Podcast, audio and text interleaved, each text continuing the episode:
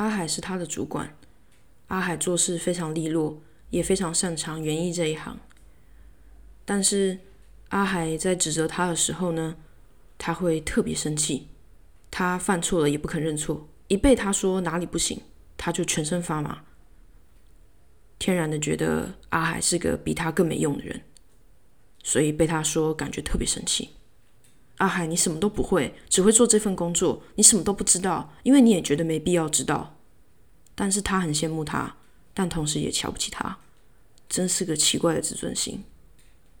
他们拎了好几盆新花，他要放上货车，但是他是立着放的。